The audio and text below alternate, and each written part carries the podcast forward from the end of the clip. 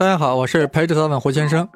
史蒂文·霍金已经走了，但他的科学成就永远如霍金辐射一般，在浩渺的宇宙散发着微弱的光芒，又永远如黑洞一般吸引着向往科学的人们。此时此刻，我觉得有必要向大家介绍一下霍金的三观：他的科学观、宇宙观和哲学观。一则作为对这位伟大科学家的纪念，二则我们从中学习感悟。感悟科学，感悟宇宙，感悟哲学。霍金的三观呀，是一个整体，三位一体，是纠缠在一起的，有如夸克禁闭。我胡先生很难将之剥离，所以只能揉在一起来讲。似乎正在讲科学观，但紧跟着宇宙观就上了，不知不觉又上升到了哲学观。霍金之三观，蔚为大观。我等有如刘姥姥进入了霍金的大观园。科学是什么？在霍金看来啊，科学就是人们便于描述、解释世界而建立的理论模型。哎，霍金这话说的有点那个呀？难道科学不是在反映客观真理吗？霍金进一步认为，科学是人为制造的一种工具，而人们可以根据需要采用不同的科学模型，哪种模型用着方便就用哪个，因为是工具嘛。哎，霍金，你怎么能这样呢？大家别急。其实大家应该明白这样一个很直白的道理：对于任何自然现象，我们都可以建立起很多理论模型来解释它，甚至可以毫不夸张地说，可以建立起无数种理论模型来解释它。当我还是一个高一的学生的时候，我就思考过这样一个问题：为什么放在冰箱里的肉就腐败的慢呢？你们一定会说：“哎呀，那是因为在低温下细菌繁殖的慢呗。”我要说。或许也可以这样解释，是因为时间是依赖于温度的，温度越低，时间走的就越慢。这样的话，冰箱里的一天呀，相当于冰箱外的一个月。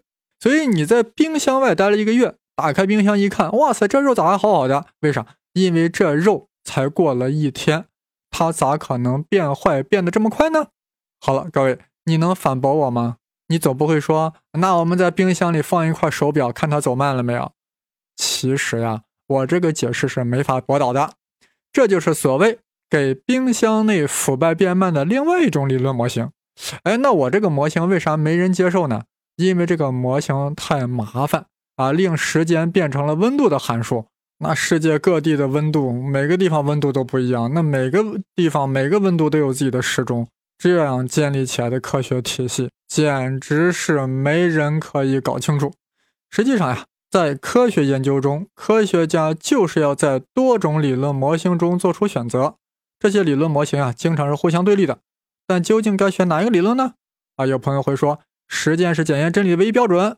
这话没错。但问题是，如果这些理论都可以解释现有的各种观测和实验，那你准备选哪一个理论模型呢？霍金是这样说的：在这种情况下，科学家应该优先选择简单的、实用的模型。哎，这观点呀，绝不是霍金的原创，科学界早就是如此了。而霍金只是说的特别明确，把他那实用主义的科学观表达的特别直白，毫不隐晦。你再听听，他是这样说的：原话哦，物理理论不过是我们用以描绘观察结果的数学模型。如果该理论是优雅的数学模型，它能描写大量的观测，并能预见新观测的结果，则它就是个好理论。啊，听到没有？物理理论呀，不过就是一个数学模型而已。好理论呀，就是要优雅，而且能预测实验结果。霍金在伦理上身体力行，为黑洞和宇宙建立起了数学模型，而且是很优雅的数学模型，由此也预言了黑洞。和宇宙应该会怎么样啊？只可惜呀，没有得到实验观测的证实，所以霍金也没有获得过诺贝尔奖金。话说到这里啊，就必须要触及到一个关键问题了：客观世界是否存在？啊，大多数朋友会说啊，废话呀，当然存在啊，客观世界当然存在。那既然这样，那陆象山为啥说吾心即是宇宙，宇宙即是我心呢？王阳明又说：“心外无物，心外无理。”你肯定会说：“哎，那是因为这俩是唯心主义嘛，而且还是主观唯心主义。”我们现在从小呀受科学的熏陶啊，大多数人认同科学实在论，而且是传统的科学实在论，认为客观世界是实实在在存在的。更为具体来说呀，传统的科学实在论认为，我们生活在一个客观真实的世界之中，其性质是确定的，与人类的感知无关，不依赖于人的意识而存在。是的，经典物理啊，的确非常支持科学实在论。但随着相对论，尤其是量子力学的出现，科学实在论越来越困难了。啊霍金对此的评论是：实在性的幼稚的观点和现代物理是不相容的。哎，霍金为啥这样说呢？竟然认为传统的科学实在论是 simple and naive。大家都听说过缸中之脑吧？我这里给大家复习一下啊。为了讲生动一点，我举例的时候呀，我都用你这个词儿。这样显得比较有代入感，希望不要给你带来了不快。想象一下，你被一个脑外科的医生做了手术，大手术啊，把整个脑子切了下来，而且放在了一个大缸里了。当然，这个过程是麻醉的，你不知道啊。这个缸特别好，装满了维持脑存活的营养液，所以你的脑子在缸里活得特别好，而且还没有司马光砸缸。更重要的是，你的大脑的每一根神经末梢都连在计算机上了。这台神奇的计算机会按照程序向大脑传送信息，让大脑保持一种完全正常的感觉，虽然是幻觉。所以，对于你的大脑来说呀，一切都是正常的。就是当你从麻醉中醒来以后呀，你觉得一切都是正常的，什么各种人呀、八卦呀。霍金去世的消息呀，蓝色的天空呀，美味的泡菜呀，都还存在，就在你身边，甚至可以吃。就连模拟你身体感觉信息都能准确的输入你的大脑，你可以非常真实的感受到。啊，清晨在环城公园慢跑，还听着陪着 seven 胡先生在讲黑洞、讲引力波、讲成吉思汗，一切都是那么的正常。但其实你只剩下大脑了。是缸中的营养液在维持着你。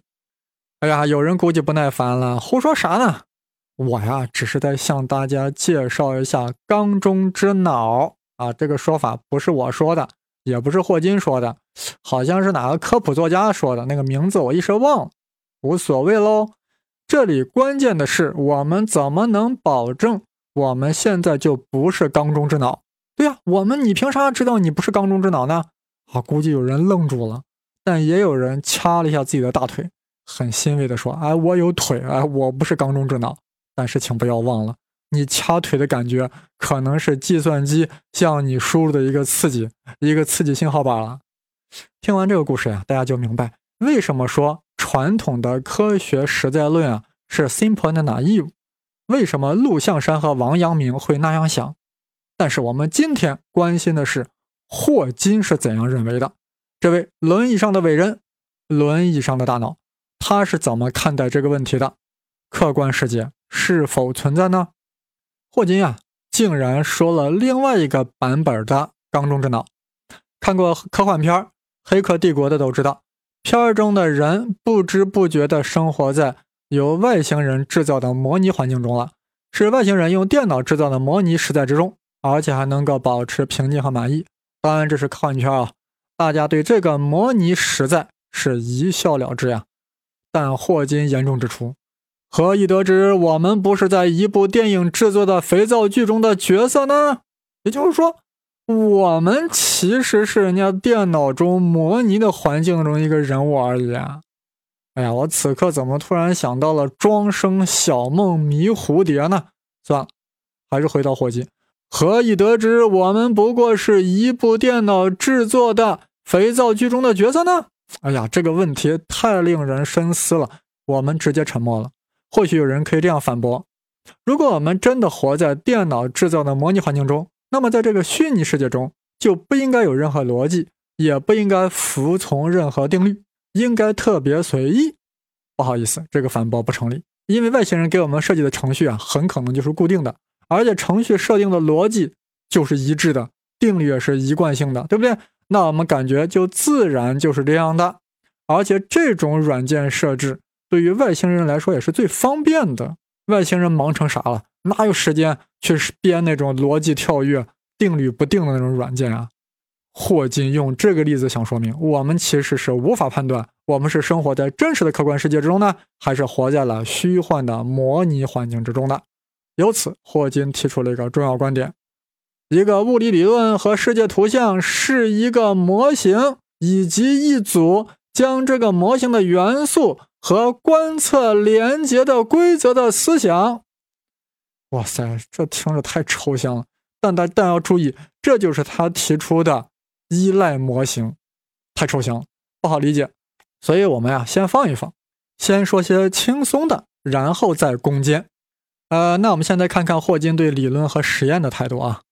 可以想象，霍金特别重视理论，他是这样说的：“我从未看到任何仅仅基于实验而发展出的主要理论。首先是需要优雅而协调的数学模型提出理论，然后理论做出可被观测验证的预言。”如果观测和预言一致，这并未证明该理论，只不过该理论要做进一步的预言，新预言又要出观测来验证。如果观测和预言不符，那么就抛弃该理论。哎呦，霍金说的话很麻烦呀！我总结一下，就是两点啊。霍金这段话就两点：其一，先有理论，然后才有实验，理论是实验的先导、先行者。其二，即使这个理论的预言被证实，也不表明该理论是正确的，因为这个理论的新的预言可能会被未来的观测所否定。一旦发生这种否定，我们就要抛弃这个理论。注意，霍金又继续说了，在实际中，人们非常犹豫放弃他们已经投注大量时间和心血的理论。通常，他们首先要质询观测的精度，如果找不出毛病的话。就以想当然的方式来修正它，该理论最终就会变成丑陋的庞然大物。然后某人提出一个新理论，所有古怪的观点都优雅而自然的在新理论中得到了解释。啊，这段话表明啊，即便理论预言和实验观测不一致，人们也不会马上放弃这个理论的，而是对它进行修修补补。结果是越描越丑，最后复杂不堪。臃肿难看，终于有英雄横空出世，提出一个革命性的理论，将所有不符合旧理论的观测啊都解释了，而且解释的特别优雅，特别有风度。举个例子来说吧，人们原先以为逆着光运动比顺着光运动一定是不是会测出更高的光速呀。静止的你拿着的手电筒发出的光速如果是 c 的话，那么当你奔跑起来的时候，奔跑速度如果是 v。那么此时你手中手电筒发出的光速就应该是 c 加 v，对吧？但是迈克尔逊莫雷实验告诉我们，不管光源还是观测者如何运动，光速总是相同的。咋回事呢？当时的科学家有点蒙圈啊，于是开始对原来的经典理论进行修修补补啊，各种修补，什么以太拖拽理论都冒了出来。此刻。有一个小人物站了出来，提出了光速不变原理啊！你们修补个 nothing 啊！光速本来就是不变的，在任何参照系下观测，光速都是 c 啊！这位英雄当然就是阿尔伯特·爱因斯坦。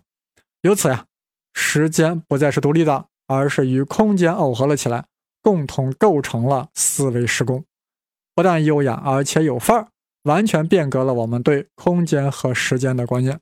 这个例子呀，就是说明霍金所说的：面对古怪的实验观测，旧理论总是要挣扎许久，终有大智大勇之人提出优雅风度的新理论。啊，与牛顿、爱因斯坦一样，霍金也追求统一，追求统一的科学理论。他在霍金辐射中就把引力论、量子理论、统计物理进行了统一，而且统一的还特别优雅。反正呀，霍金就是特别重视理论。其贡献也只是在理论，认为理论要优先于观测。霍金心属黑洞，魂归宇宙，他在虚时间中正在默默地注视着我们，关怀着我们，希望人类可以永远的幸福的生活在地球上。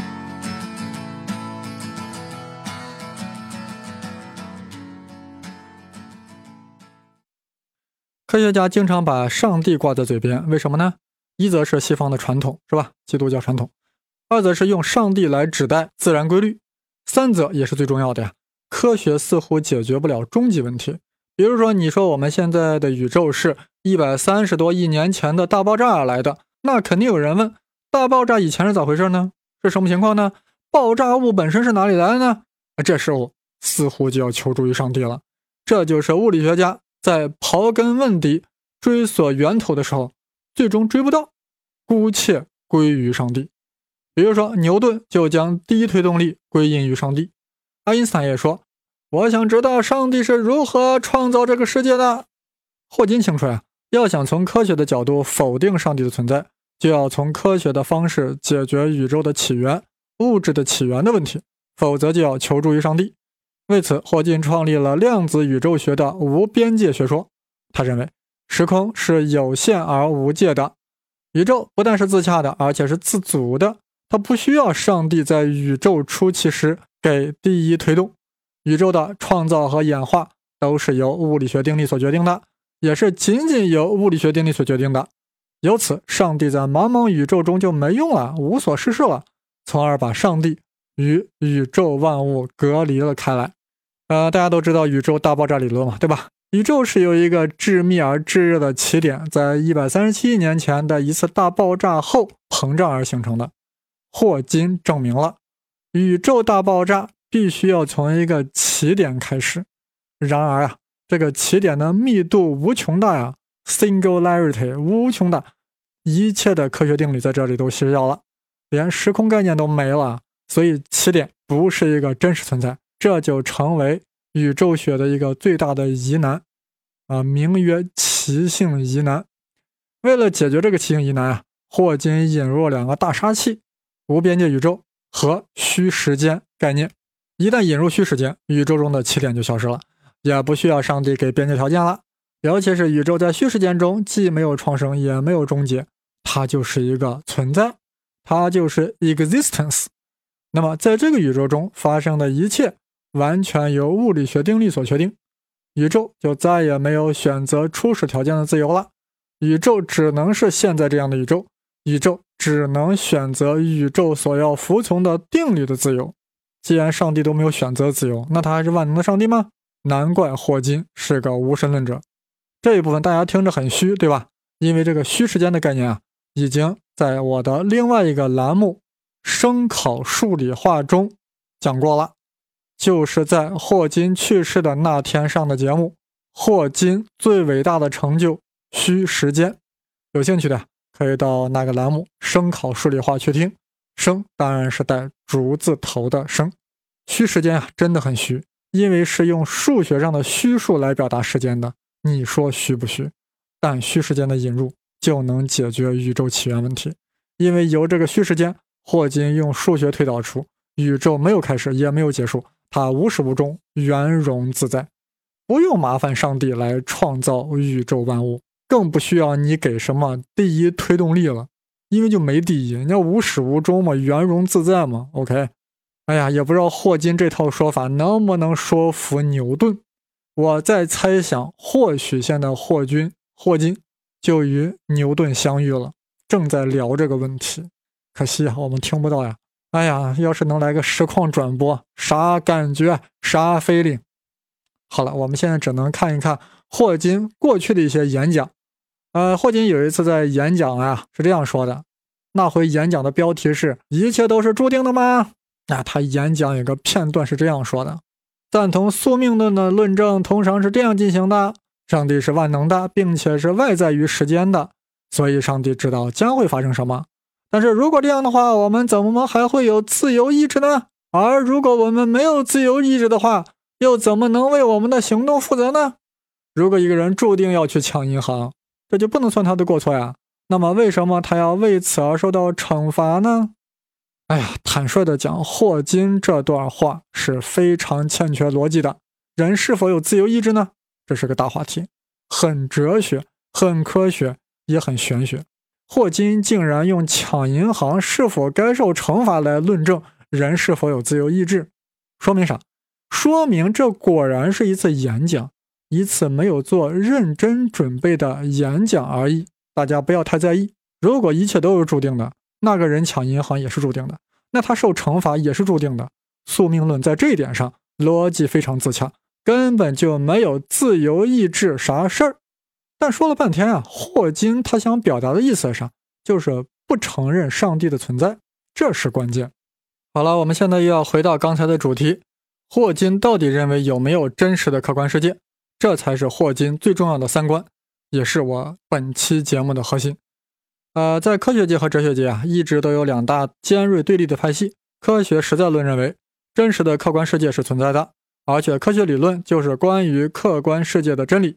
但是反实在论者认为，所谓的客观世界啊，只不过是人们头脑中的想象，客观个 nothing，科学不过是个工具而已，科学理论没有什么客观性和真理性。哎呀，双方是争论不休，狼烟四起。霍金不甘寂寞，推着轮椅加入了论战。我们且看看霍金是站在了哪一方。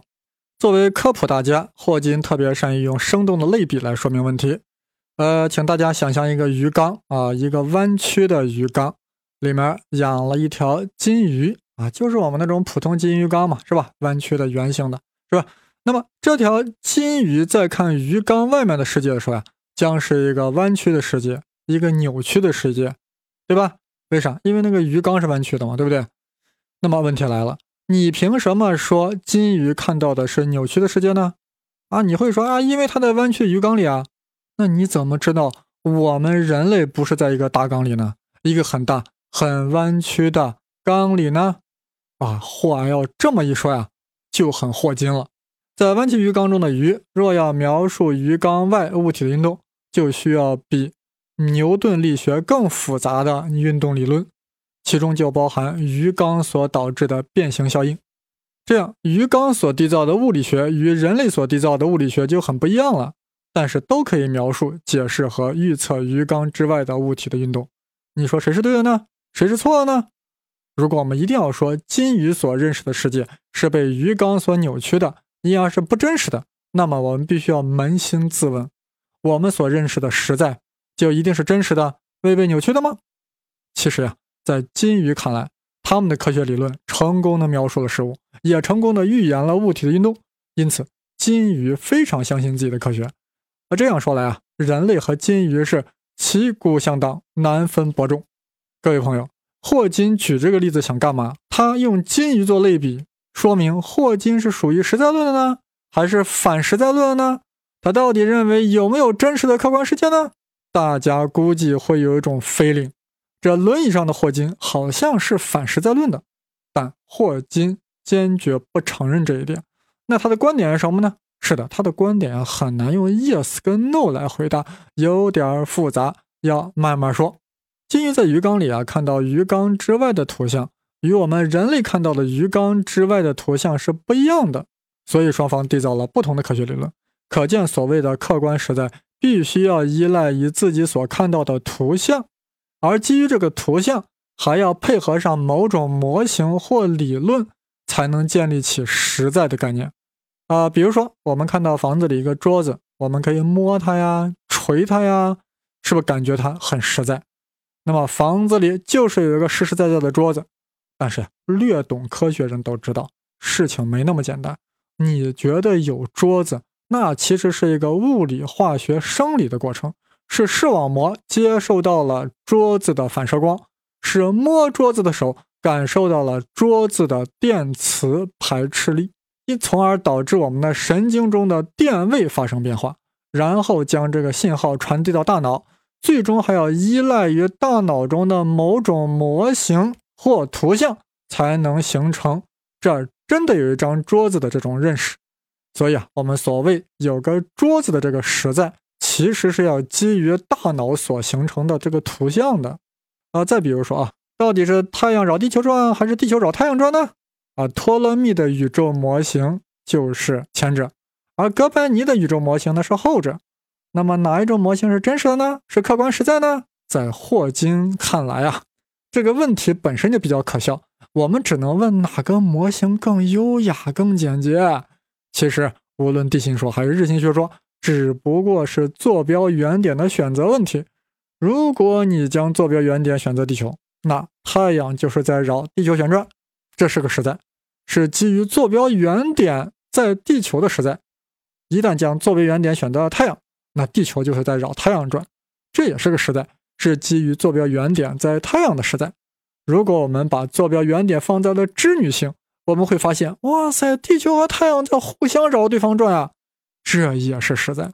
说了这么多，霍金的实在观就是这样的，不存在与图像或理论无关的实在概念。物理理论或者世界图景是模型以及将模型元素关联于观察的一组规则啊，这就是霍金所提出的呀，依赖模型实在论。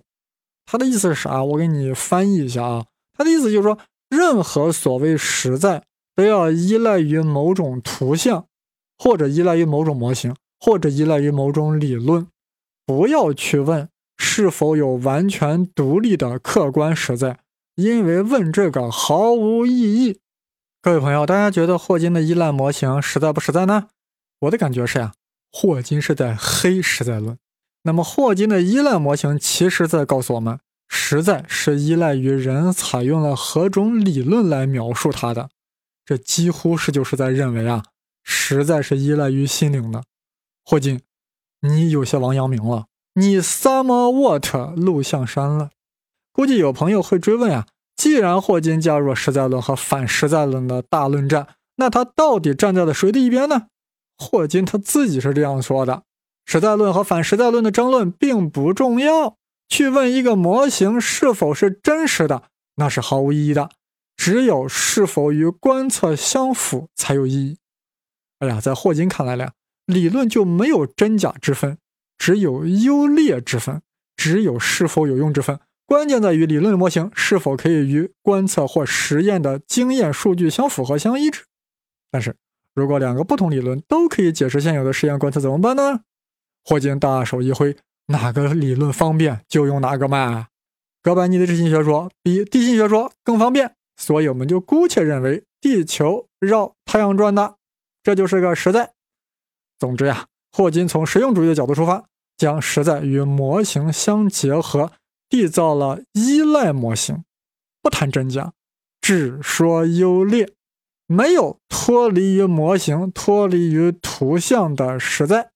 实在都是与你那个理论相结合的，不要去问有没有什么客观的真实，那是没意义的。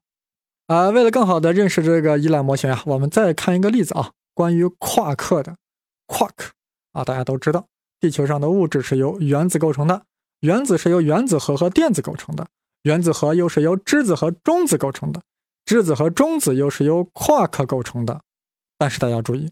我们永远观测不到夸克，因为有夸克禁闭，夸克被禁闭了，所以我们永远无法直接观测到夸克。哎，夸克既然永远观测不到，我们为啥还信誓旦旦的认为有夸克呀？还说夸克有六种，甚至还煞有介事的说，质子有两个上夸克，一个下夸克构成的，中子是由两个下夸克和一个上夸克构成的。所以呀，不少科学家、哲学家都对此质疑了。你夸克永远都观察不到，你凭啥说一定有夸克？夸克是一个客观存在呢？是一个实在呢？你这不是在玩玄学吗？霍金甚至进一步的设想啊，外星人可能在研究宇宙万物的时候呀，也进行了实验观测，但是在建立理论模型的时候，并不用夸克这个模型，而是建立了其他模型，甚至更简洁的模型。毕竟人家是外星人呀。那既然这样，你一定会问，夸克还是一个真实的客观存在吗？霍金对你这个问题很生气，我都说了半天了，不要脱离模型去谈实在。难道你们忘了我的依赖模型了吗？我们虽然看不到夸克呀，但夸克模型所导出的一系列预言，陆续被后来的实验证验证了、证实了。那么这样，夸克模型就是有用的。它这么有用，说明夸克就是一个实在，是基于夸克理论模型的一个实在。至于有没有一个？真实客观的夸克那玩意儿，请你不要问这个问题，因为在这样一个日子，我们还是要对霍金尊重一些，不要再问了。总之啊，霍金一方面认为传统的科学实在论是很幼稚的、经不起推敲的，但同时也不同意反实在论的观点，因为反实在论也很很过分，认为所谓的客观世界啊都是我们的想象而已，都是我们的 imagination。面对如此困境，如此的 dilemma，霍金悍然提出了依赖模型，将自己凌驾于实在论和反实在论之上，非常雍容大度地说。以后不要再讨论科学理论是否反映了真实的客观世界啦，因为是那是没有意义的。你们就好好学习我的依赖模型吧，领会其精神，体会其气质。刚日读时间简史，柔日读大设计，警惕人工智能，提防外星人，莫要让我太牵挂。感谢火金，为我们留下了这么多的好东西。我的新浪微博是东方胡先生，当然是带竹字头的生。我的微信号是 v i c t o r s h e n g l i z i，就是 Victor 加上生粒子的全拼。生粒子我是我的微信昵称，加微信后呀，我拉你入群讨论，讨论霍金，讨论黑洞，讨论。宇宙万物。